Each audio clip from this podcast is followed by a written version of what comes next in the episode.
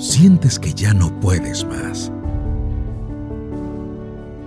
Piensas que todo está perdido. Nunca olvides que hay un mejor mañana para ti.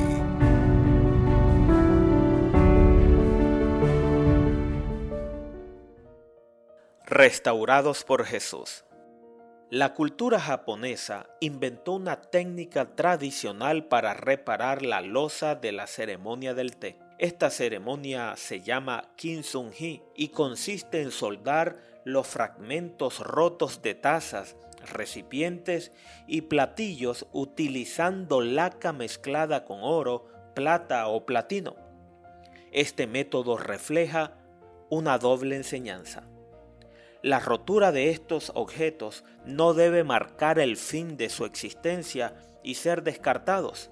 Además, no es necesario disimular las reparaciones que prolongan su utilidad. Algunas de estas piezas restauradas son tan finas, atractivas y valiosas que se exhiben en museos y colecciones de arte. Tal vez hoy comenzaste el día pensando en tus imperfecciones y defectos. Como mujer, eres consciente de que en el interior de tu casa no siempre está en condiciones de recibir visitas. Los hijos que estás criando con tu esposo no son cada día un modelo de elegancia y buenos modales. A veces llegas tardes al trabajo y no estás al día con tus responsabilidades. Como hombre, sabes que te corresponde apoyar más a tu esposa en las tareas domésticas.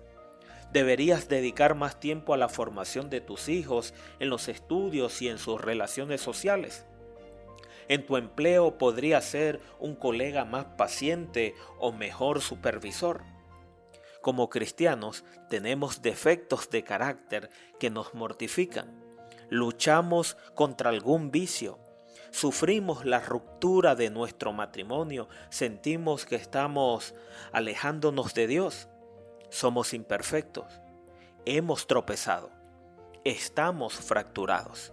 Vivimos cada día la paradoja del cristiano, pecadores arrepentidos y perdonados por la gracia divina.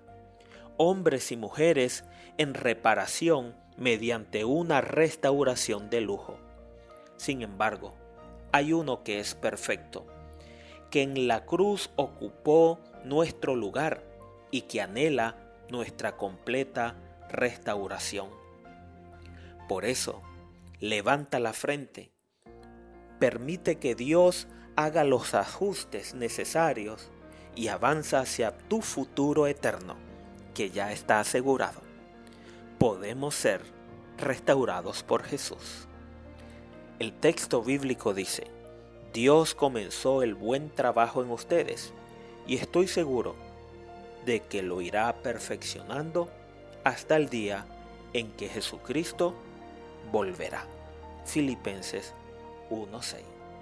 Y así tendrás un mejor mañana para ti.